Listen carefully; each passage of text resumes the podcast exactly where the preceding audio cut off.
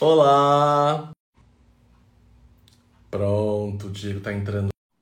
Já aceitei o Diego. Pronto.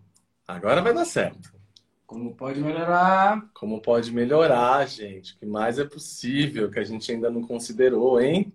Exatamente. Olá. Nossa Eu Senhora. não sei porque eu não tô vendo vocês. certo. Diego, Vocês estão me vindo? Cadê me ouvindo? você, homem? Estranho. Eu já te aceitei aqui. Amores do meu coração, então o Diego é esse ser mágico aí, né, que veio para trazer contribuição pra gente, para falar sobre muitos assuntos, assuntos mágicos, assuntos transformacionais. Boa noite, boa noite, tudo bem? Boa noite. É, agora não tô travando mais, né, gente? Avisa aqui se a gente está travando ainda. Agora não mais, não é? Agora não estamos mais travando. Giza, agora estamos travando? Não, né?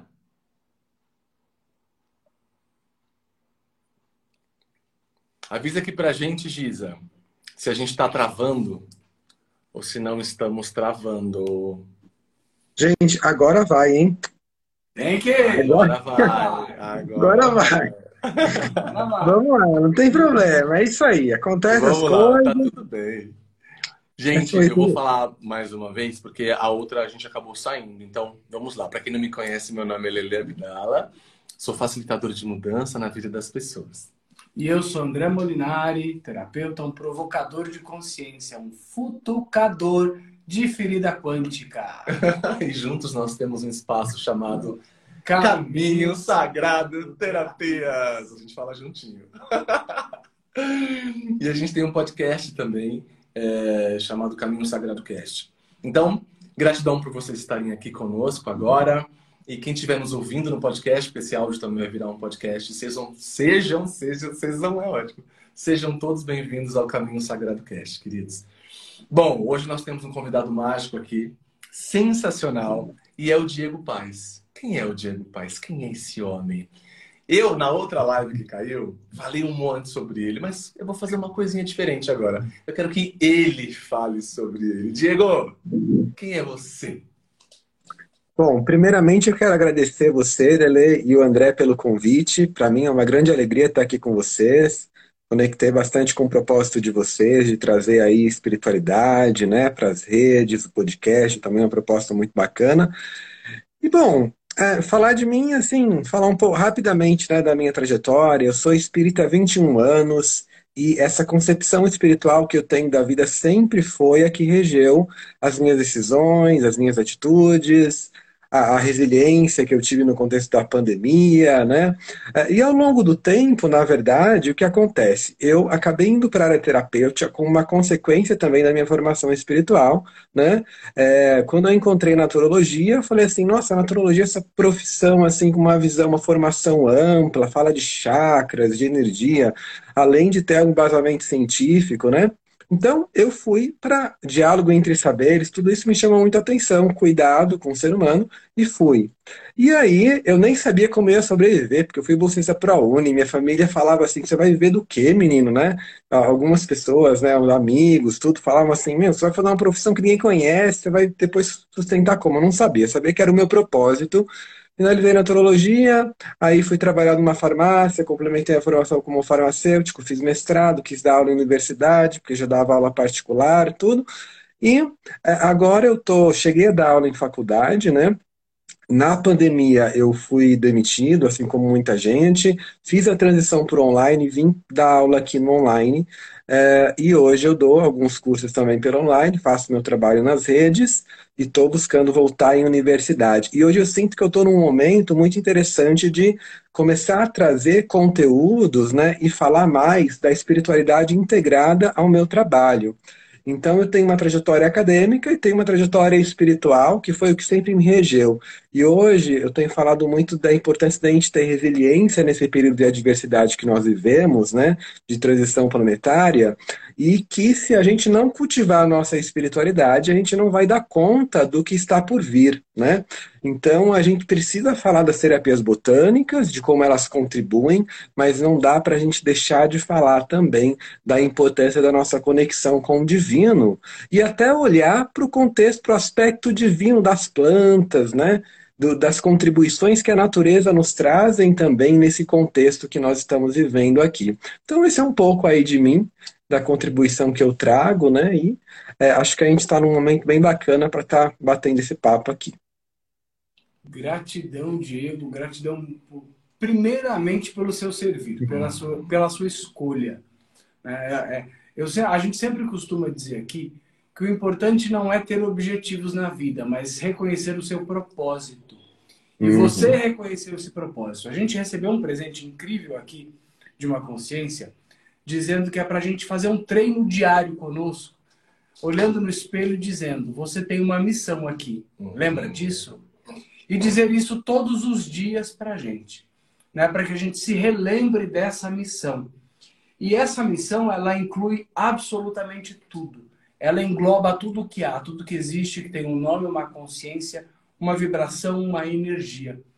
E você, é, trazendo para a gente esse presente né, sobre a contribuição das plantas, da fitoenergética, na gestão do que hoje a gente pode chamar de o maior mal do século, que é o estresse, né? hoje culminando inclusive no tal do espaço do burnout, né? Hoje a gente ouve se falar muito do burnout, extremamente ativo aí nas pessoas. E hoje a gente viu uma notícia também que nos preocupou, nos, é. nos trouxe um espaço de alerta muito grande, né? Quando a gente leu de que o índice de suicídios aumentou vertiginosamente.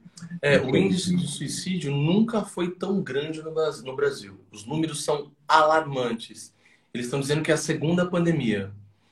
Cada dia, a cada dia, 30 pessoas estão se suicidando no Brasil. Só no Brasil. É muita coisa, gente. É um número muito alto. E isso subiu depois da pandemia. Então, assim, eles estão extremamente preocupados, né? Muitas das pessoas, talvez, que estejam ouvindo a nossa fala, conversando aqui com a gente. Yuting! Maravilhosa! Seja bem-vinda, amada! Yuting foi a pessoa, a gente, que é a nossa mestra aí do, do, do, do, da sequência de Grabovoi e de várias outras coisas. Foi ela que indicou o mágico do Diego Paz. Gratidão a todos vocês que estão aqui, amados. E eu peço uma coisa para vocês: nosso papo vai, ter, vai ser tão gostoso. Eu peço para que cada um de vocês envie 10 aviãozinhos. Eu acabei de enviar para 50 aqui, ó. Diego, vamos lá. Os, todos os nossos amigos aqui, ó, vamos enviar para os colegas. Vamos convidar todo mundo. Para que eles ouçam a nossa prosa, nosso dedinho de prosa aqui de consciência. Então, muitas das vezes, vocês podem não perceber que vocês estão estressados. Muitas das vezes, a gente nem percebe que tá ruim as coisas. Quantos de nós, gente, vai vivendo por viver, vai, vai baixando a frequência vibracional sua, do seu campo, do seu corpo. Só que chega uma hora que você, se você não tem muita presença, se você não faz meditação, se você não faz nenhuma terapia holística, Pode ser que, não vou dizer que todo mundo, mas pode ser que, que você não tenha presença. Pode ser que você não tenha consciência corporal. Se você não tem consciência corporal, você não sabe quando você está baixando a sua frequência. Eu sei. Quando vem um pensamento diferente aqui, eu já falo, opa, já começo a perceber que minha frequência está baixando. Isso é consciência corporal, porque eu faço muito isso. Quando você começar a fazer muito meditação ou algum processo consciental desse, você também vai ter essa consciência. Então, quando você não tem essa consciência, quando você vê, você já está em depressão. Você já está num lugar ruim de se estar. Então, é muito importante que você ouça essa nossa conversa para perceber se tem algum ponto aí dentro de você, alguma característica sua que já não está legal. Então, talvez já seja o momento de se curar. Aliás, a gente se cura o tempo inteiro, né, gente? A gente não se cura só quando a gente está mal. A gente se cura para não ficar mal. A ideia é essa. Então, querido, eu quero fazer uma pergunta para você já, mediante ao nosso tema, que é gestão do estresse, né? Nesse, nesse gestão do estresse, com falando de botânica e espiritualidade, é, quais são os impactos do estresse no organismo? Você me deu uma, um, um, uma prévia disso né, no WhatsApp e eu achei sensacional.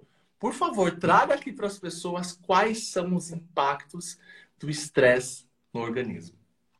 Bom, Primeiro, para a gente iniciar esse tema, é importante a gente contextualizar o estresse e dizer que ele não é algo ruim, né? Por incrível que pareça, ele não é. Ele é algo que, inclusive, nós só estamos aqui hoje por conta da reação de estresse, que é uma reação de defesa, né? Que se inicia no reino animal com uma expressão do, do animal frente a uma ameaça. Então, o leão, que é o predador da zebra, começa a correr atrás da zebra, a zebra ela não tem tempo, ela precisa, o organismo dela precisa preparar ela ou para lutar ou para fugir, né? Se for um leão forte, forte, certamente ela vai fugir. Se for um leão que estiver doente, talvez ela e fala assim: ah, eu vou enfrentar essa briga, né? E o corpo dela então libera adrenalina, o corpo dela libera cortisol para ela dar conta dessa demanda. Então, quando a gente fica ansioso, por exemplo, né, a gente desencadeia também, ativa o estresse fisiológico no nosso corpo. Por quê? Porque na nossa mente a gente cria como se fosse uma ameaça externa, né? Então, assim, o animal ele aciona essa, essa fisiologia do estresse que a gente chama, né, o eixo do estresse, de acordo com uma necessidade real, porque ele está frente a um predador. Então, a hora que ele consegue fugir ou que ele ganha a luta e vai para o clã dele, faz a alimentação dele, ele relaxa, né? Ele entra num estado de restauração, ativa o sistema nervoso parasimpático, acalma e repara o organismo. O problema é que no ser humano a gente não faz isso muitas vezes. Existem estudos de neurociência que mostram que quando a gente vivencia vivencia uma situação e quando a gente lembra dessa situação, nós ativamos as mesmas redes neuronais. Ou seja, para o nosso cérebro, não é diferente o que a gente imagina do que a gente vive. Então, muitas vezes eu crio leões imaginários, né? E quando eu crio leões imaginários, o meu corpo responde como se eu tivesse com um leão na minha frente. Então, o que, que vai acontecer? Liberação de adrenalina, noradrenalina, taquicardia, porque o animal ele precisa o quê? De sangue no músculo para fugir ou para lutar. Né? O animal, ele não pode, por exemplo, quando ele se machuca, se ele ficar sentindo muita dor, ele não dá conta de lutar. Então, o cortisol tem uma ação analgésica anti-inflamatória, né? Quem de nós já teve aquela experiência de você estar tá correndo, estar tá fazendo esporte, brincando, alguma coisa quando criança, você se machuca e nem sente. Você vai perceber que teve algum problema quando você para, relaxa e fala assim, nossa, tá doendo, olha só meu machucado, né? Você olha e percebe. Isso é ação do cortisol. O problema nosso é quando a gente não desliga. Quando a gente não desliga, a gente entra num estado de estresse crônico. Né? Porque até a ativação do nosso estresse, né, no ser humano, existe o que a gente chama de eu estresse e de estresse. O eu estresse é o estresse positivo. Quando eu preciso produzir, quando eu preciso trabalhar, preciso estar em atividade, quando eu estou aqui falando com vocês com energia, eu preciso estar concentrado. Né? Eu estresse porque... e o estresse negativo. Que interessante. É, porque senão eu não tô, eu não tô, não consigo ter atividade. Eu vou passar o dia, por exemplo, sonolento, né? Se eu tiver relaxadão. Então, chega lá mais ou menos assim umas nove da manhã, a gente tem em sete, nove da manhã um pico de cortisol, a gente fica ativo durante o dia, né? Isso é saudável. Só que chega à noite a gente deveria relaxar. Só que se eu não desligo, se na minha mente tem as preocupações, né? Se eu não consigo relaxar e me acalmar e fico sempre ligado, eu fico com o sistema nervoso simpático totalmente ativo, que é a parte do sistema nervoso responsável pela reação do estresse, e não ativo parasimpático, que é responsável pelo estado de relaxamento. E aí, qual, aí começa a acontecer os problemas, porque é desgaste excessivo de energia do meu organismo ao longo do tempo, no que a gente chama de culminando, né, um estado de estresse crônico. Então, o que, que vai acontecer? Problemas cardiovasculares, porque eu estou constantemente liberando adrenalina, né? É, eu estou com a respiração curta, né? Eu começo a ter imunidade baixa, porque o cortisol é imunossupressor a longo prazo. Então, é, gente, o que eu falei na pandemia, né? O porquê que não se fala tanto disso, né? E tudo, porque assim, devia estar sendo falado diariamente do impacto do estresse na imunidade. É uma coisa óbvia. Isso não é nem espiritualidade ou filosofia é ciência. Está comprovado que pessoas sob estresse ficam mais suscetíveis a pegar infecções e desenvolver sintomas mais graves, né? Eu posso ter diabetes porque o, o animal, quando está sob estresse, né, aí nós liberamos glicose, a, reserva que a gente tem de glicosênio no fígado vira glicose, porque é a energia que a gente precisa no corpo e no cérebro para ficar atento. Isso, Diego. Ao longo do tempo, pode desenvolver diabetes. Né? Cara, o diabetes ela vem do excesso do estresse. Pode acontecer, não é assim, uma é, única mas causa. Eu tinha lido alguma coisa na medicina germânica. A nova é. medicina germânica, né, ou a nova medicina, ela traz um ponto de vista bem interessante a respeito disso, de que a diabetes ela se manifesta no corpo quando nós nos sentimos sem energia ou sem é, força para lutar, lutar, a favor ou contra uma situação. Então, como que uhum. o nosso corpo compreende reserva de energia rápida? glicose, glicogênio. Então, uhum. o que, que ele faz? Toda a glicose que o corpo é capaz de manter em si, ele guarda para si. Ou seja, criando aí os seus picos de glicose, né? e a insulina não é capaz de quebrar tudo aquilo, criando então esse espaço de diabetes. E você sabe que ele está falando de diabetes, você falou disso só pegando um gancho. Papai foi diagnosticado há pouco tempo agora com diabetes, não tinha, né? Tipo 2, né? Sim, tipo 2. Tipo 2. E aí, é, enfim, não queria tomar remédio e tal, eu, eu fui atrás de um, de, um, de um terapeuta que também trabalha com fitoenergia, fito... Fito, é, fitoenergia. É, fitoenergia, é, né, que fala mesmo, né? É. E trabalha com ervas e ele é iridólogo.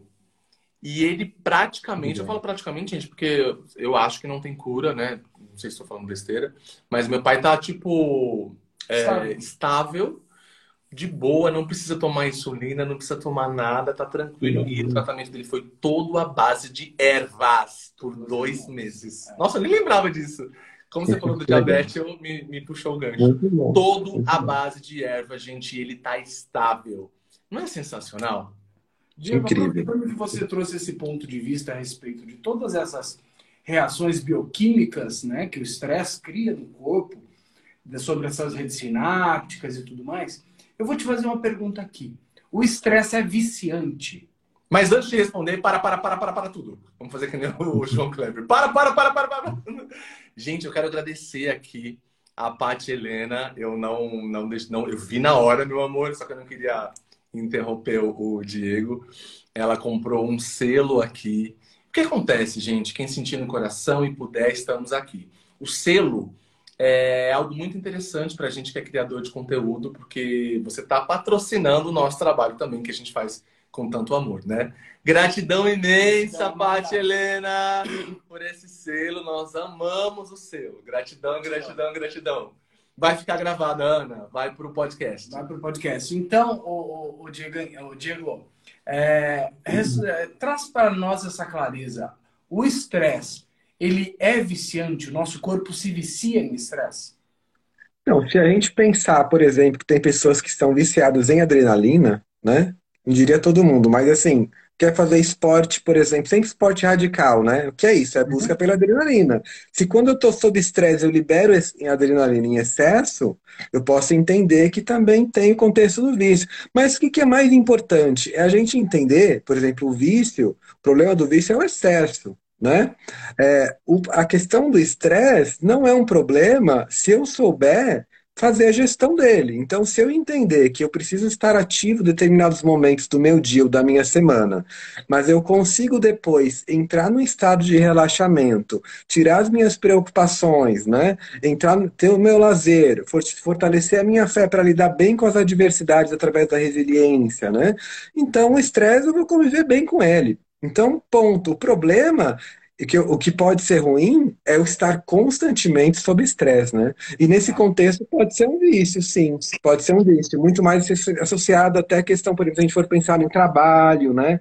Quem tem é, é, aquela coisa do workaholic, né? Tá sempre ligado no 220 para o trabalho, né? Não deixa de ser uma retroalimentação também do estresse ali, né? Que pode gerar o, o burnout, os problemas aí que a gente Entendi. Gratidão por essa clareza, Diego. É... Outra, outra, fazendo um outro gancho a respeito disso, dessa questão, né? a gente acaba, a gente tem vindo de um cenário de estresse muito intenso no mundo, no globo inteiro. A gente vem de um cenário é, pandêmico descontrolado, que hoje, entre aspas, está controlado, porém com as suas reverberações. É, é como uma onda. Ela primeiro ela é grande e depois ela vai se transformando automaticamente aí numa marolinha, como se chama, mas existem os, os reflexos disso. E todo esse processo né, de estresse pelo qual todos nós passamos e vivenciamos, ele trouxe aí algumas mudanças de comportamento muito intensas na sociedade, nas pessoas e nos seres. Por que, que a mídia não trouxe à tona esse tema do estresse de todo esse momento? Se falava, se percebia o estresse em todo o cenário, porém não se falava abertamente, não se trazia clareza sobre o estresse causado por isso e como trabalhar esse estresse. Né? Ficamos confinados em espaços extremamente limitados que cria e eu acho que estimula ainda mais aquele eu estresse que você estava falando, né? Ou, perdão, o estresse negativo, não o estresse. Né? O é. que, que você pode nos falar a respeito disso, Diego? Olha, essa foi uma questão que eu me fiz durante muito tempo, né? Refleti ao longo da pandemia para procurar entender esse fenômeno. Porque, assim, se, por exemplo, a gente às vezes associa o estresse só quando a gente fala assim, nossa, eu estou estressado, hoje foi um dia estressante. Mas não, sempre que eu tenho ansiedade, quando eu tenho medo, né? Então, eu criei uma ameaça na minha mente. Estou com medo de algo, eu ativo o estado de estresse fisiológico e, ao longo do tempo, eu vou ter vários problemas. Tanto que, nesse pós-pandemia, além do índice de suicídio que vocês falaram que aumentaram, a saúde mental como um todo está prejudicada. Então, crises de ansiedade, síndrome do pânico, que é também ativação excessiva do eixo do estresse, se a gente for pensar pelo aspecto fisiológico. Tem aspectos espirituais que a gente poderia entrar, mas, assim, aspecto fisiológico é a ativação excessiva do estado de estresse. Por isso que a pessoa, quando tem uma crise de ansiedade ou a síndrome do pânico, ela tem taquicardia, né? ela sua frio. São o quê? Sinais, sintomas de do eixo do estresse ativado. E aí entra a questão, né? Se a gente sabe cientificamente que o estresse impacta diretamente na imunidade e deixa as pessoas suscetíveis a pegar a infecção, por que, que isso não foi comentado e orientado? Pelo contrário, é só a gente observar que as notícias midiáticas, na verdade, ao invés de deixar as pessoas procurar ajudá-las a gerenciar esse estresse, deixavam as pessoas em pânico, né? Cada vez mais. Então, assim, na minha concepção, isso é algo, uma opinião muito particular minha, quando a gente observa a história da humanidade, a gente sempre viu elites buscando realmente o domínio da população, né? E assim, eu não tenho motivos para dizer que a gente vive num mundo diferente hoje, né? Se a gente for olhar, o mal ainda predomina em relação ao bem, né? Num contexto espiritual, a gente sabe que a gente está passando por um período turbulento e o financeiro acaba sendo valendo mais do que a própria saúde humana, então, é. assim, quando a gente olha todo esse contexto, a gente percebe que realmente a gente não teve, na minha concepção, uma gestão voltada para a saúde da população. Até porque o medo, né, assim como a culpa, que foi muito utilizado junto com o medo pela igreja na Idade Média para manipular a população, né, serviu a certos interesses. Né? Então, quando a gente estuda e entende o estresse, a importância da gente gerar a gestão do estresse, cultivar a espiritualidade, gerar autonomia para a nossa vida e para quem está ao nosso redor, a gente ganha autonomia para poder também contribuir mais no período que nós estamos vivendo e viver melhor, ser menos influenciável, né? Então, assim, é, eu, a gente precisa ter essa consciência que, infelizmente, a indústria farmacêutica está ganhando muito dinheiro. Muito dinheiro com esse contexto todo. E agora me fala uma coisa, a gente está falando da indústria farmacêutica e tudo mais. Agora com a vertente da espiritualidade, espiritualidade, espiritualidade, da espiritualidade que você acha que leva uma pessoa a ficar estressada, espiritualmente falando, já que você também é kardecista, nós também somos, né? Eu sou há muitos anos. É, você também é, se não me engano, há 21 anos, né? Então, mediante a esse olhar de uma pessoa espiritualizada, kardecista, o que leva uma pessoa a ficar estressada nesse nível? Aliás, gente, quero falar um dado aqui para vocês, não é para fazer o, o, o o, pastor do medo, não é esse lugar, é para trazer realmente clareza. Nós lemos uma notícia hoje que saiu, no, saiu na Folha que está tendo, está rolando, né? Está acontecendo a segunda pandemia.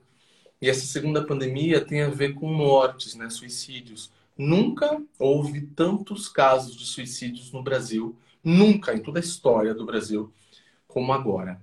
É, são pelo menos de 30 a 35 casos por dia de pessoas que estão se suicidando depois da pandemia. Então, lindo ser, é, olha bastante para a sua energia.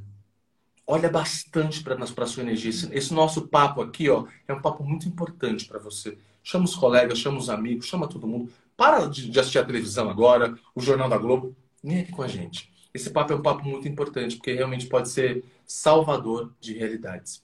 Então, é, falei tudo isso não para te colocar medo, mas para que você preste mais atenção na tua energia. A tua energia ela tem que ser transmutada todos os dias, como você faz a, limpeza dos seus dentes, né? Todos os dias, eu presumo. Então, todos os dias também seria interessante se você fizesse a limpeza desse seu campo energético. Tem muita coisa gratuita na internet, gente. Caso você não tenha o dinheiro físico para procurar um terapeuta, tem muita coisa legal e gostosa e produtiva, boa, para se fazer na internet, tá bom? É isso. Diego, então o Leire fez essa pergunta para você sobre um ponto de vista espiritual. E, e, e, enquanto seres espirituais, que nós já temos essa consciência de que somos seres espirituais vivendo uma uhum. realidade humana, uma realidade encarnada, né? É, e nós sabemos que os seres eles se dividem em reinos e todos os reinos têm as suas contribuições o reino mineral, o reino animal, o reino vegetal. E você é um cara especialista, antenadíssimo nesse reino vegetal, né? nessa fitoenergética. E no, eu vou até dizer assim, no espírito das plantas. Ele só não né? respondeu a pergunta ainda. Então, de um ponto de vista espiritual, o que, primeiro, como nós podemos encarar o estresse e como nós podemos receber desses reinos, principalmente do reino vegetal, uma contribuição para que a gente minimize o impacto de tudo isso. Né? E a Maravilha. gente possa reverter aí. Bom, para a gente falar sobre isso, aí eu vou precisar recorrer né, aos universitários, né? Brincando. Mas a minha referência maior, a nossa referência maior, que é Jesus, né? Jesus, quando ele resumiu os mandamentos, né, na época em que ele nasceu entre nós, ele nasceu numa comunidade ali, né, judaica, que se, se, é, seguia os mandamentos de Moisés, ele vem complementar a lei divina, segundo ele, ele não veio romper, mas complementar, né, e uhum. recolocar as coisas nos seus devidos lugares, e ele diz assim, que a, é, a, todos os mandamentos, os dez mandamentos, poderiam ser resumidos em ama a Deus acima de todas as coisas e ao próximo como a si mesmo. Jesus, certamente o maior terapeuta que nós tivemos no planeta, porque inclusive, segundo as nossas crenças, é o governador desse planeta que nós vivemos, né? Então, a mensagem de Jesus, quando ele fala ama ao vossos ama a teu próximo, mas inclusive ama os seus inimigos e ora por aquele que vos perseguem, ou seja, nos fala do perdão, do entendimento, da fraternidade, da compreensão. Quem tem isso alinhado dentro de si e vive isso, não apenas conhece, né? Eu, por exemplo, conheço muita coisa, mas muita coisa eu não consigo viver. E aí isso gera uma dificuldade interna que todos nós temos quando estamos progredindo e evoluindo. Mas quem vive isso sai do estresse. Porque não gera ameaça nenhuma externamente. Eu vou dar um exemplo aqui para vocês, né? No livro Paulo Estevão, Paulo de Tarso, a gente tem a história de Paulo de Tarso, que foi, na verdade, um apóstolo de Jesus. E Paulo, antes de conhecer Jesus, de reconhecer Jesus como Messias, ele persegue os cristãos. E aí ele chega a um determinado momento ali de perseguição em que ele ia apedrejar, né? ele mandou apedrejar Estevão, que era um seguidor de Jesus, porque ele acreditava que Jesus era um falso Messias, assim como haviam vários naquela época. Né? E quando é, Estevão está sendo apedrejado, ele olha para dentro do olhar de Estevão e percebe uma serenidade que incomoda muito ele, porque ele fala: como que pode? Ele está morrendo tá tranquilo e sereno, e eu aqui tenho todo o poder, tenho todo o status e tenho tudo o que eu posso, e tô inquieto por dentro. Então, Paulo ali é tocado, né? E a partir daquele momento, ele já sente que alguma coisa na vida dele vai mudar, ele fica com aquela inquietude e tudo. E aí, quando ele realmente reconhece que Jesus ele é o, o Messias, né? Ele entende isso na, na, na, estrada de Damasco e ele vê que ele estava perseguindo aqueles que na verdade eram irmãos dele, inclusive na, nos seus ideais, porque Paulo quando persegue os cristãos não era por maldade, era por ideal ele realmente acreditava que estava fazendo certo, ele muda a vida dele. E aí Paulo também é açoitado, é caluniado, é perseguido. E quando a gente lê as cartas de Paulo, que inclusive algumas ele escreveu quando estava em Roma, preso, a gente não vê ele se lamentar em um, nenhum momento, a gente não vê ele se lamuriar, não, a gente não vê ele reclamar da situação que ele está vivendo. Tudo isso, se a gente for resumir e olhar, por exemplo, a fisiologia do que está acontecendo no corpo dele, ele está vibrando amor, ele está vibrando entendimento, ele não vai ficar estressado porque nada ameaça ele, né? Então, o corpo dele era afligido quando ele era açoitado, mas a alma e o espírito dele estava firme. E, na verdade, quem rege o corpo é o espírito. Né? Então, lembra que eu falei, a nossa mente não reconhece, não, não reconhece diferença entre o que eu penso, o que eu vivencio e aquilo que eu penso. Então, se eu estou se eu tenho uma fé que me traz um significado, se eu estou alinhado com essa verdade espiritual, eu não me estresso. Agora, quando eu sou um ser egoísta, né, assim como nós ainda precisamos melhorar muito, né, e aí fico melindrado, e aí eu fico magoado, e aí fico com raiva, tudo isso é instintivo, desencadeia o sinal de estresse porque eu tenho uma ameaça externa para combater. Né? Então, assim, espiritualmente, baixei a minha frequência vibratória, mágoa, tristeza, raiva, né? Todos esses sentimentos, emoções ruins que nós temos, baixei a frequência vibratória, entro no estado de estresse, né? Uhum. A não ser isso quando é raiva, assim, agressividade. Porque eu posso também beirar para tristeza, para uma apatia, que aí é o estado depressivo, né? É o outro oposto, que também pode acontecer por falta né, de, de, de, algumas questões aí que a gente não vai ter tempo de abordar isso. Mas basicamente é isso. Frequência vibratória elevada, entendimento, amor, principalmente compreensão, né? É, enfim, elevação espiritual, que foi o que Jesus veio trazer para nós o caminho do amor, significa imunidade em relação ao estresse, né? E aí já. Pode falar. Dias. Eu estava lendo um pedaço de um trecho, né, de uma canalização, uma mulher que canaliza trechos de Sananda. Quem não conhece quem é Sananda, né, é, ventila-se no meio holístico que Sananda é o verdadeiro nome de Jesus. É, Ana, você está aqui ainda, meu amor. Gratidão, gratidão a todos vocês, queridos. É uma live muito, muito, muito importante para a gente, muito do coração aqui, grandiosa. É, e aí tem uma parte desses, desses trechos que eu li, dessas canalizações de Sananda, que disse o seguinte: não importa qual seja a pergunta, é, o amor é a resposta. Então, Sananda. E é de fato é isso, né? Porque a gente fica dando voltas e voltas e falamos várias coisas para acessar várias coisas, mas no fundo a gente está falando sobre amor. É uhum. É sobre isso, é sobre um lugar que eu também, se eu falar para vocês que eu acessei na Interesa, também não é verdade. Eu acesso desacesso, acesso, desacesso, acesso, desacesso. Então a ideia é acessar. É acessar esse coração dourado, é acessar esse coração que está unificado com o Criador de tudo que é. Que uns chamam de Deus, outros de Jesus, outros de Oxalá. É esse Criador, é essa força motriz que dá vida a todos nós. Então, é, eu acredito que seja o desafio, desafio, que pode ser leve ou de uma forma pesada, de todos nós, seres humanos, é ancorar no nosso coração.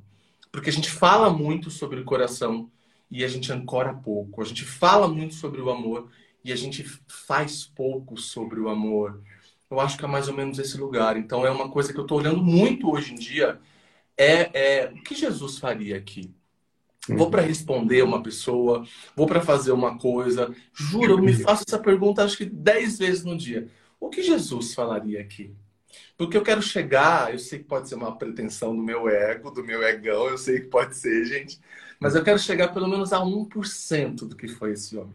Se eu chegar a 1% do que foi ele, eu terei uma vida dadivosa. É interessante a gente perceber, Diego, aí eu vou já te lançar mais aqui uma, digamos, uma provocação de consciência, para você nos trazer clareza. É, e fazendo o gancho com isso, com, com isso que o Lele nos trouxe sobre é, Jesus, é, esse amor incondicional, né? que Jesus era, ele não vivia, ele era esse amor incondicional, uhum. é, é presente em todos os reinos na sua consciência original, né? inclusive uhum. nas plantas. As plantas aí, elas nos proporcionam curas, é, alterações vibracionais, é, simplesmente pelo fato delas existirem. Né? A planta não me cobra nada para mudar minha vibração. Né? No tempo de Jesus não se existia a dipirona, não se existia o zolpidem, por exemplo. Só trazendo uma informação, nunca se vendeu tanto zolpidem como do tempo pandêmico. Não é jabá, gente, não é jabá. Não é jabá. É só para a gente perceber esse estado mental que as pessoas ingressaram durante todo esse processo.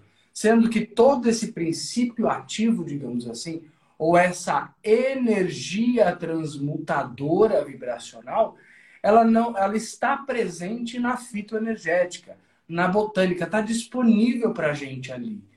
A questão é o quanto eu reconheço a potência da botânica e o quanto eu escolho receber dela, ao invés de buscar muletas em algo que na verdade é um amortecedor, porque não vai tratar a vibração uhum. daquilo, vai me entorpecer para eu não perceber o reflexo daquilo.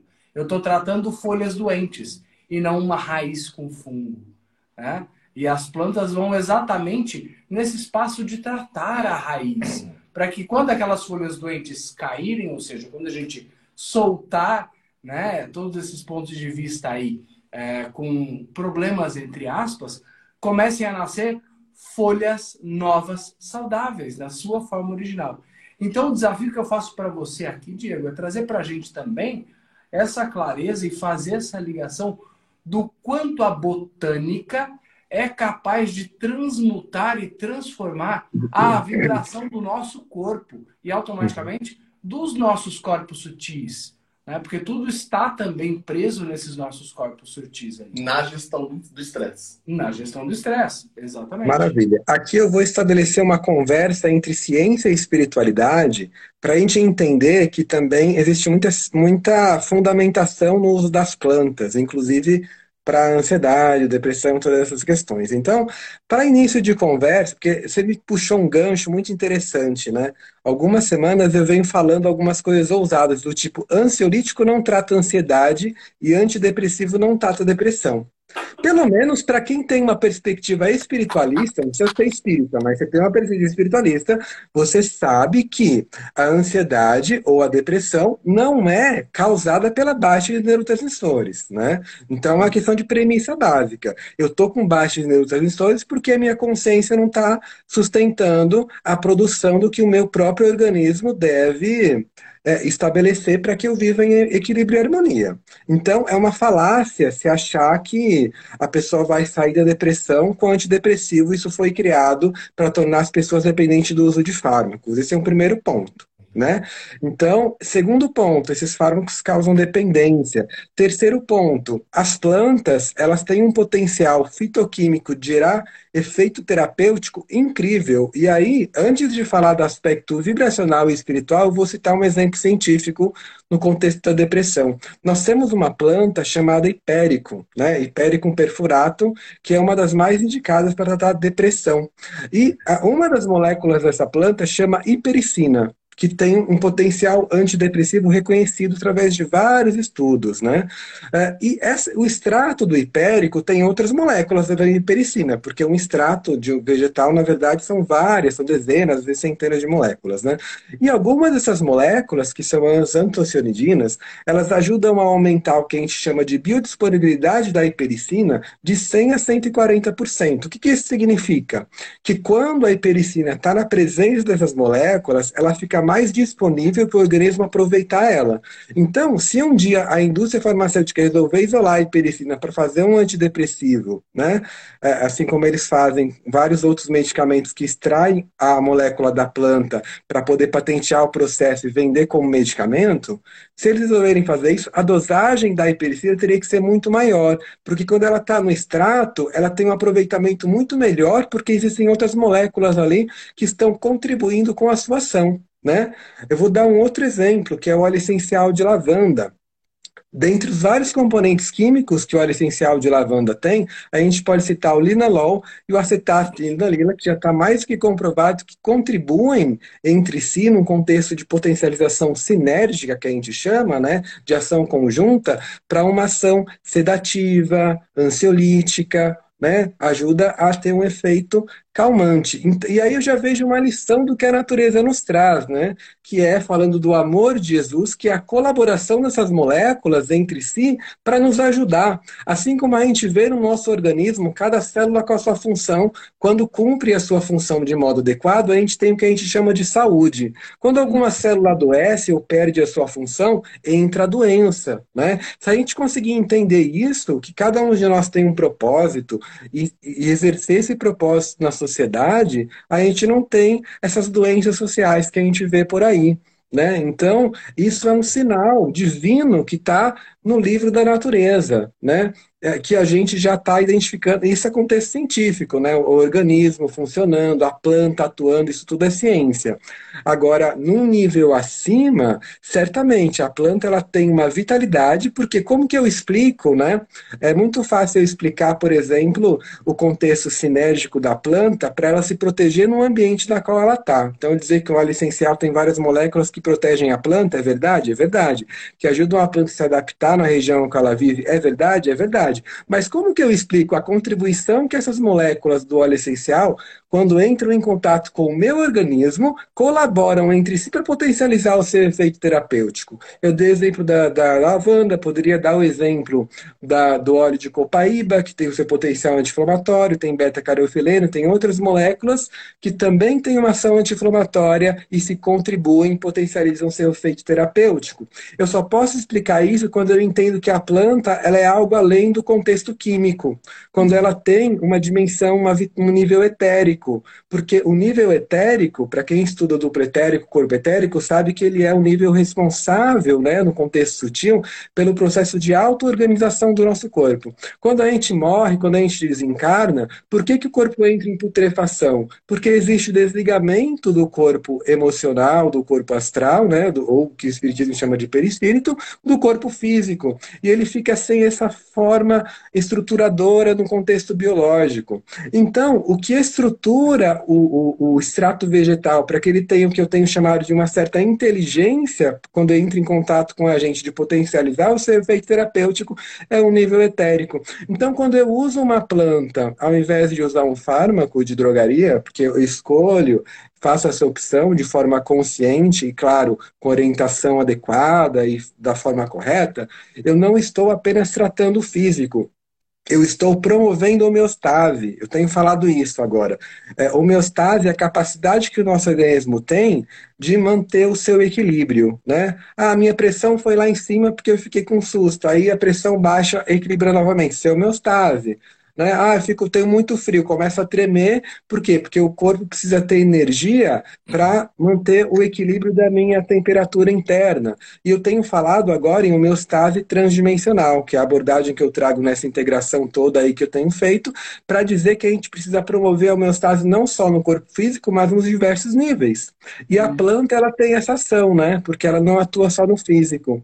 E quando a gente pensa no óleo essencial, por exemplo, além do físico etérico porque tem também o, a química atuando, eu tenho uma ação no nível emocional porque uhum. eu tenho ação vibracional do óleo essencial também, que inclusive a gente pode falar de relações arquetípicas que ajudam a trazer contextualizações emocionais. E quando eu falo de uma essência floral que não tem química nenhuma, é a essência da planta, é a informação consciencial da planta, eu não tenho ação nem no físico nem no etérico, eu tenho ação no emocional, que reverbera para o mental e ajuda a trazer um alinhamento com a consciência, ou que o Dr. Bach, que foi aí o grande médico, o grande mestre que trouxe os florais né, para o nosso é, sistema de vida ocidental, fala que a conexão da personalidade com o eu superior, ou o que a gente tem trazido aqui do nosso propósito, da nossa alma. Então, os florais ajudam também a contribuir com esse propósito, porque atuam nessas camadas mais sutis da nossa constituição psicofísica. Né? Amado, deixa eu te falar uma coisa. Bom, vou ler aqui alguns comentários. A Giza. Antigamente não existiam os remédios químicos e nossos avós nos curavam com as ervas e não tinham isso tudo que temos hoje. Exatamente isso, Giza. Giza, sou apaixonado por você, você sabe disso, né? Então, é... Reginaldo Vieira, obrigado por compartilhar tanta sabedoria. Namastê. Namastê, querido. O Deus que habita em mim também saúda o Deus que habita em você. Gratidão. É, Paulo, qual a diferença entre terapia e ciência?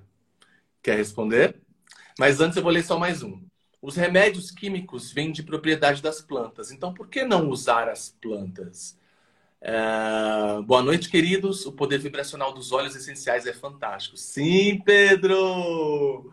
Pedro, amorzinho do nosso coração, gatão. Querido, é... qual a diferença entre terapia e ciência? Ah, terapia, existem várias, né? Inclusive, aqui a gente pode estar tá falando mais de que a gente poderia falar de terapias holísticas, terapia integrativa, mas tem a psicoterapia, que é, entra na área aí da atuação de psicoterapeuta, né?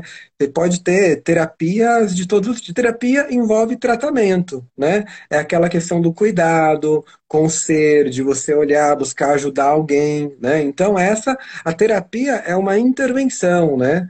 Que busca, de alguma forma, estabelecer um tratamento. Existem várias técnicas terapêuticas que podem ser utilizadas de acordo com cada profissional. A ciência, na verdade, é uma. Eu costumo falar da ciência como sendo uma lente para a gente enxergar a realidade. Né?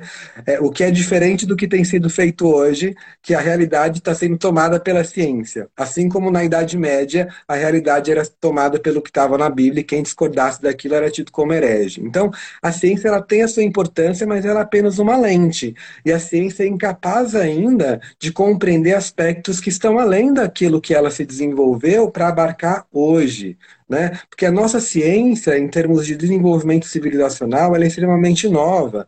Ela não tem nem, nem mil anos, né? Tem cerca de 500 anos do início do seu desenvolvimento filosófico.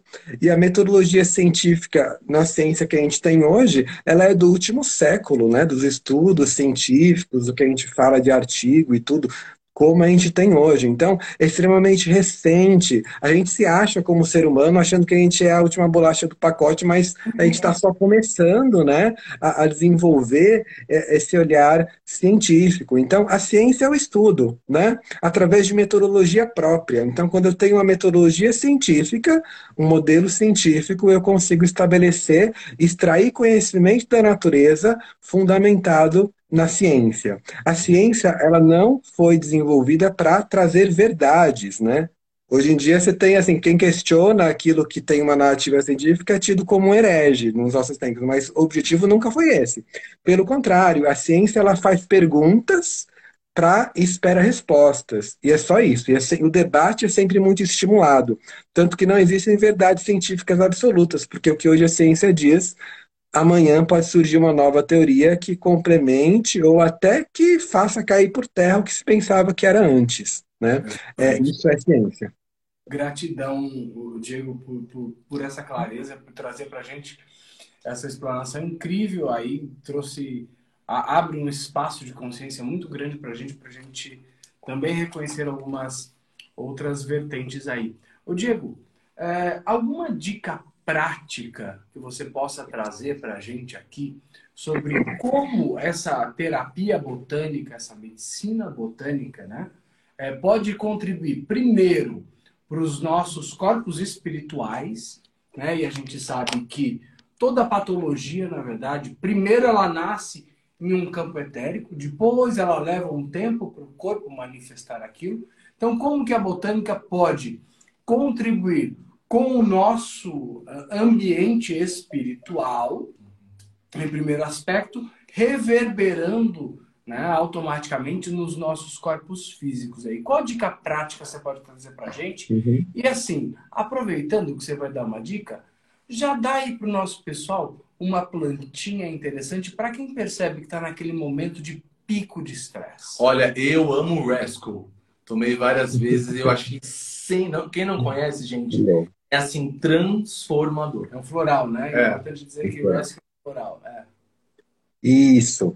Muito bom. Então vamos lá. Primeiro é, é interessante trazer assim para quem está nos assistindo, né, que a gente trabalha, eu trabalho na minha abordagem, que eu chamo de inspirados saberes. Então, é, a ciência ela tem o seu valor, o conhecimento científico. Então, quando eu falo do contexto de ação molecular, tem o exemplo do hipérico, da lavanda no contexto químico, isso é ciência, é conhecimento científico.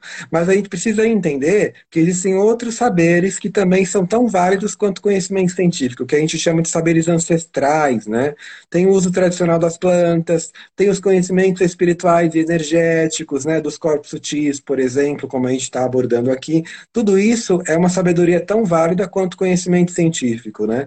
E também aquilo que vem através da prática clínica, da nossa própria experiência, né, que a gente vai compondo. Então, dentro desse contexto, a gente pode usar as plantas para nos ajudar a, no, a, no, gerenciamento de estresse de várias formas, né? Desde o contexto mais científico, quando eu pego, por exemplo, uma planta que tem uma ação mais calmante, mais ansiolítica, como, por exemplo, você faz um chá de folha de maracujá, né, passiflora, você faz um chá de melissa, um chá de camomila, que ajuda a acalmar, ativa o sistema nervoso parasimpático, tira, né, do, o organismo do estado de ativação, pode contribuir até para tratar insônia leve, né? Quando a gente pensa, por exemplo, numa planta adaptógena, que é o ginseng, né? Só tem que olhar direitinho as contraindicações, quem pensar em fazer uso, mas pode pedir orientação para o farmacêutico da própria farmácia, né? Que aí, de acordo com cada caso, precisa avaliar. Mas o ginseng é uma planta que a gente chama adaptógena. Ela adapta o organismo a situações de estresse. Ela diminui o impacto que o estresse tem no corpo. Ela atua como um amortecedor. Então, ela traz vitalidade, melhora a imunidade, melhora né, é, a atividade mental. É uma planta muito interessante para o estresse, né? Isso da fitoterapia. Se a gente pensar em óleos essenciais, existem vários. Eu poderia dizer assim que praticamente todos deixariam a gente num contexto de nos contribuir com é, o, o, a diminuição do estresse. Porque quando você sente um aroma agradável, né, todos aqueles que nos são agradáveis remetem a algo positivo e nos relaxam. Tem uma ação no sistema límbico, uma ação no nível emocional. E a gente pode entrar no contexto mais específico de acordo com cada caso. Mas, assim, de ordem geral, para a gente trazer como uma dica prática para as pessoas, o óleo essencial de lavanda, que é o mais estudado, o mais conhecido, né? Lavanda langustifolia, não a lavanda brasileira. Tem uma lavanda que é brasileira, ela é ótima, mas ela tem uma ação estimulante. Então, quando você for, você for comprar na farmácia, pede a lavanda, lavanda angustifolia, que é a lavanda francesa ou da Bulgária, que tem uma ação ansiolítica que ajuda a acalmar. Né? E se a gente pensa num contexto de florais, existem vários. Um mais assim geral, que foi o que o Lele comentou, que é o Rescue, que foi uma formulação que o Dr. Bach fez para situações emergenciais e que pode ser utilizado também para quando a gente está em estados de picos de estresse, para quando a gente está com ansiedade, mas é uma fórmula geral. E tem os mais específicos, né, dentro de um contexto do que a gente vive, por exemplo, que podem nos ajudar. Por exemplo, o Gentian, que é uma das desses florais trazidas pelo Dr. Bach, ele ajuda a fortalecer o otimismo e a fé. Não necessariamente uma fé religiosa, mas uma fé de que vai dar tudo certo, que vai ficar tudo bem. Sabe quando você está assim, meio, será que vai, né? Eu estou meio falta de confiança. Gente, vai, né? Rock Rose, por exemplo, ajuda a trazer coragem, mas é coragem daquele medo que beira o pânico. Então, para quem tá, tem uma tendência a pânico, você pode associar, mesmo sem é, acompanhamento terapêutico. Se você associar com o RESCUE, você pode fazer uso, porque o RESCUE, se tiver alguma. Tonal, né, O RESCUE com o Rock Rose pode te ajudar também, né, nesse contexto. Rock Rose. Já amei. É, rock Rose é já vou comprar um Rock Rose. é uma flor amarela que você olha para ela assim e ela já te dá aquela, sabe, já brilha ali e já te, te fortalece, é incrível, né? Gência é uma flor roxinha, lilás violácea, bem, bem espiritual, assim, contexto dela.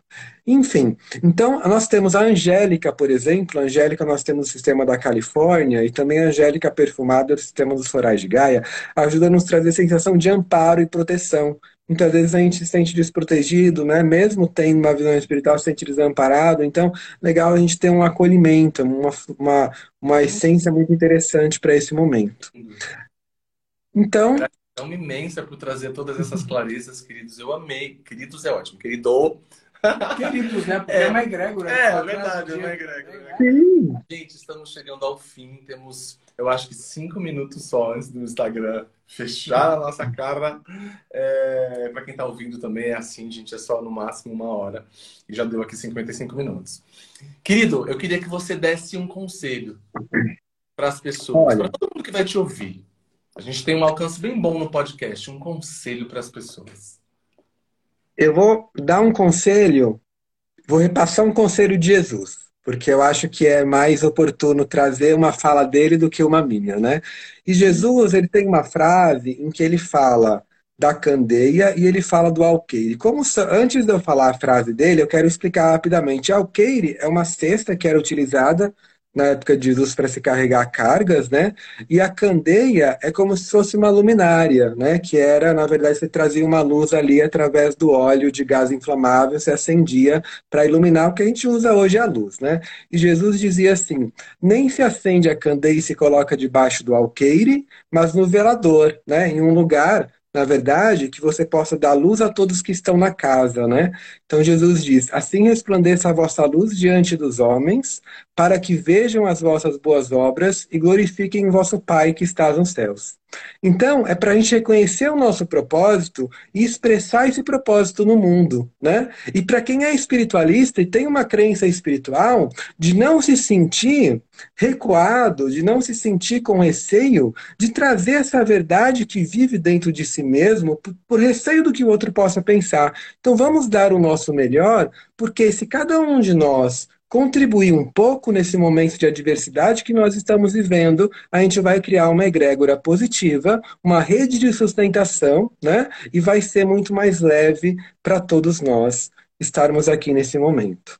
Gratidão. O Diego, aproveitando que você falou e trouxe à tona aí a palavra verdade, Diego, o que, o que é verdade para você? Eu vejo a verdade como o sol. Né? Então, para mim, a verdade é algo absoluto. Ela não é relativa. Tipo, essa história de cada um tem a sua verdade, no relativo pode servir. Mas para mim, é, é, realmente, quando eu falo em Deus, por exemplo, eu não vejo que, ah, porque quem não acredita em Deus, Deus vai continuar existindo, é absoluto. Então, a verdade é como o sol, conforme. Por que é como o sol? Né? Porque a gente não pode olhar diretamente para o sol, senão a gente cega. Ninguém tem essa capacidade.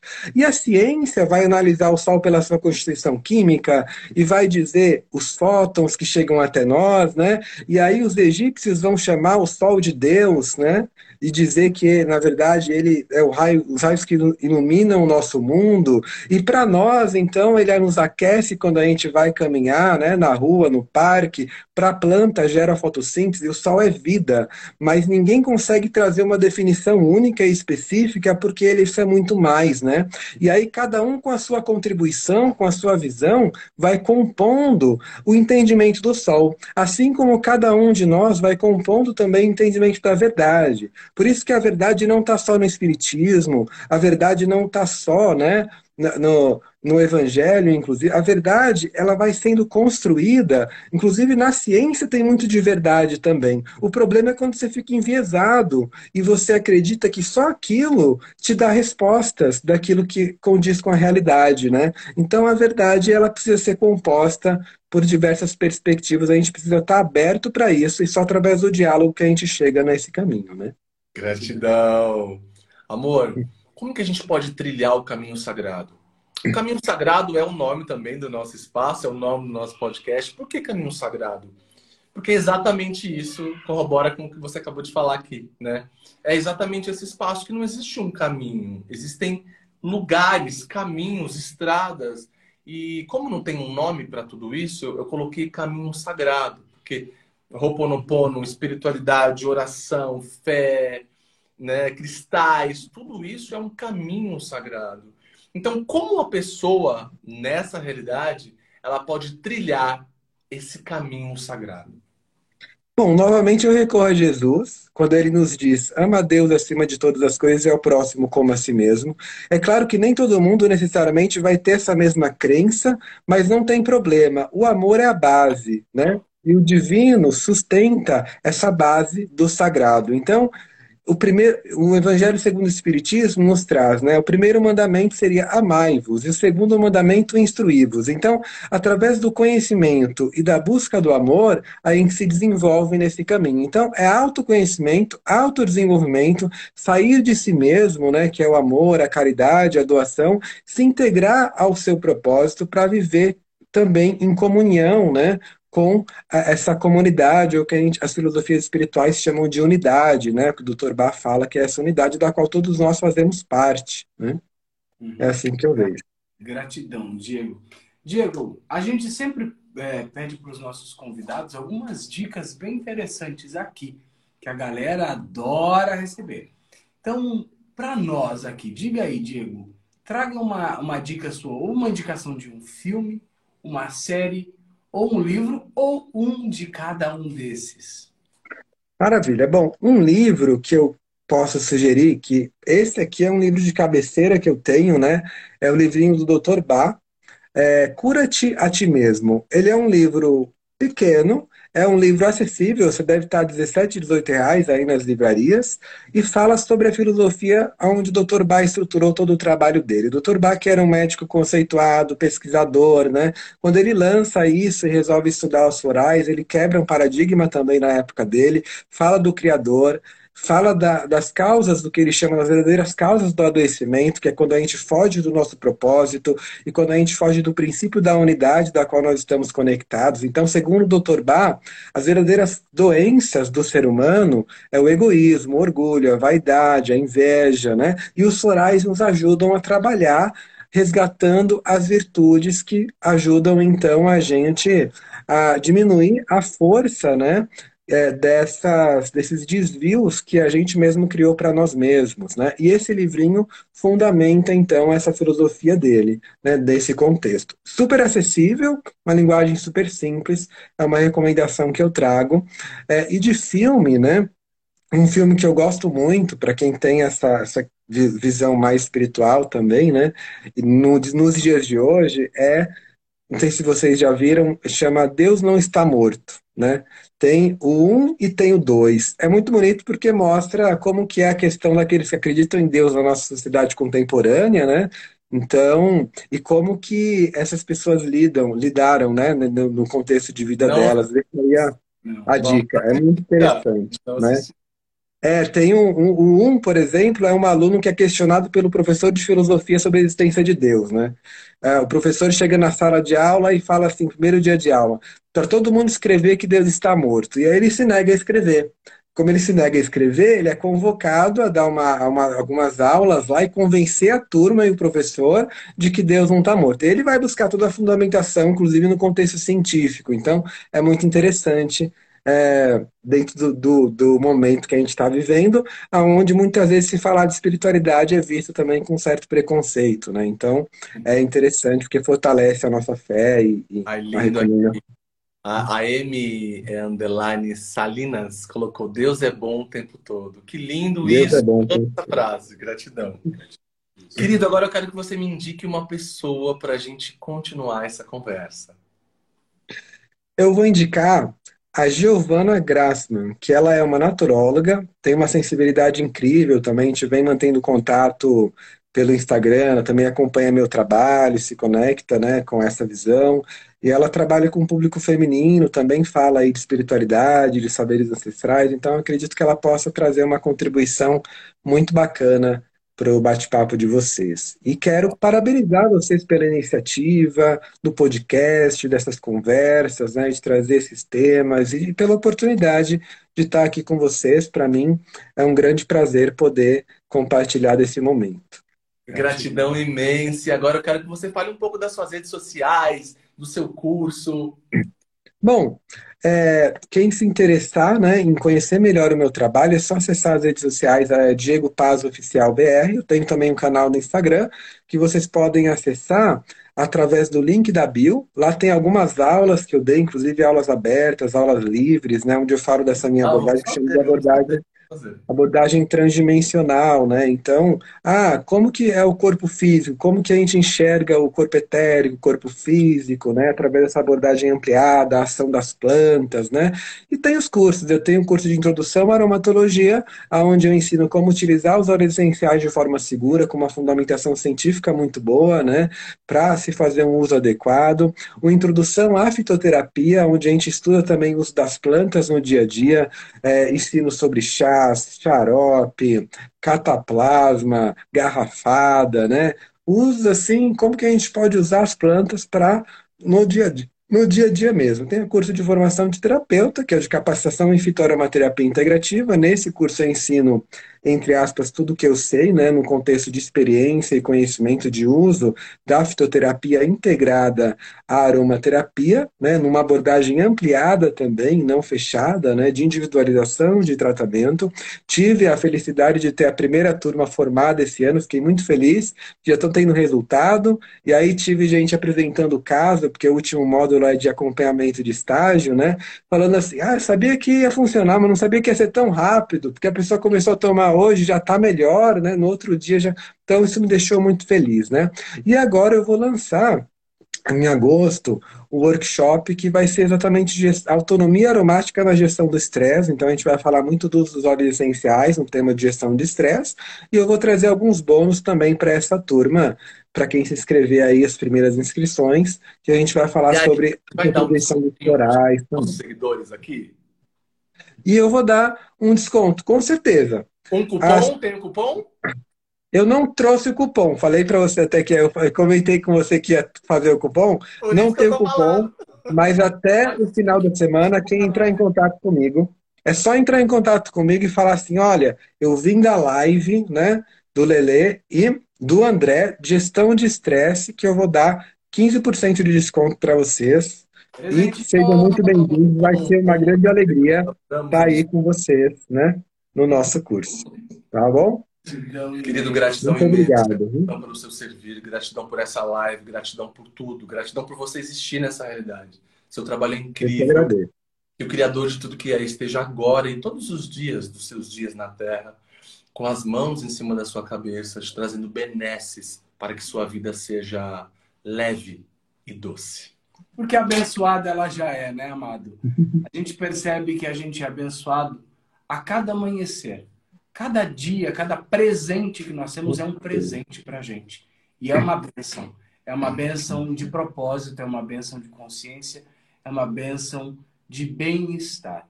Então aproveite as bênçãos que você recebe todos os dias ao abrir os seus olhos. Olhe para o céu, olhe para você, olhe para Deus que habita aí no centro do seu peito, no seu chakra cardíaco, no seu centro cardíaco. O seu Deus está aí. Só se comunique com ele, se conecte com ele. Gratidão imensa por todos vocês que estiveram aqui comigo, com o Lele, com o Diego. Gratidão imensa, de verdade. Se vocês quiserem também me seguir nas redes sociais, meu Instagram é arroba André Molinari, underline real. Arroba André Molinari, underline real. Aqueles que ainda não nos seguem no nosso podcast, Caminho Sagrado Cast, em todas as plataformas digitais. Deezer, Apple Music, Spotify e todas as demais estamos lá e estaremos lá com vários episódios que são uma contribuição na realidade das pessoas, porque nós escolhemos isso. Nós escolhemos assumir um propósito, não uma missão somente, mas um propósito. E o propósito, parafraseando Jesus e o Diego ao mesmo tempo, é o propósito de amar o próximo como a si mesmo. Não amar o próximo mais do que a si, mas amar o próximo como, como ama, ama a, si mesmo. a si mesmo. Ah, gente, o André é teólogo, viu? Então, é, tem, tem gabarito. Então, trazer essa consciência de que o amor que vibra no outro é o amor que vibra em mim. E o amor que vibra em mim, ele reflete, reverbera na vida do outro.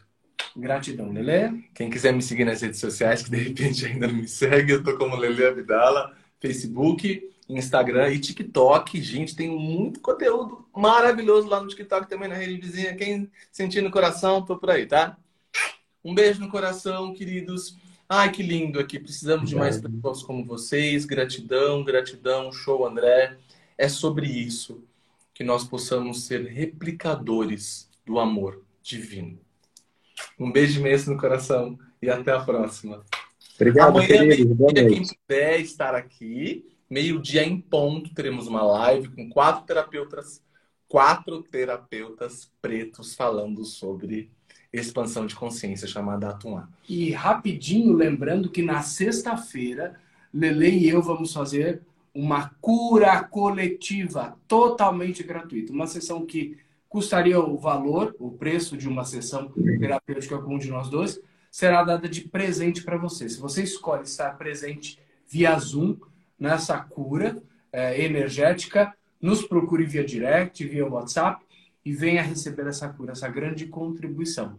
Porque nós escolhemos, porque eu sei que, tanto eu e o Lelê sabemos que quando a gente cura o outro, a gente cura si. E quando a gente cura si, a gente também cura o outro e o mundo. É sobre isso. O Diego queria falar alguma coisa. Só agradecer. Obrigado a você, agradecer vocês, agradecer quem esteve conosco aqui nessa noite incrível, né? E que Jesus abençoe o trabalho de vocês aí, que vocês consigam levar muita consciência Ah, cada vez mais pessoas, porque o mundo precisa disso, né, gente? Vamos em frente, que vamos junto que vai dar tudo certo. Gratidão. Obrigado. Até sexta, então, ou até amanhã para todos. Sejam mais, sejam você, sejam o Deus que habita em cada um de vocês. Gratidão. Beijo, amores.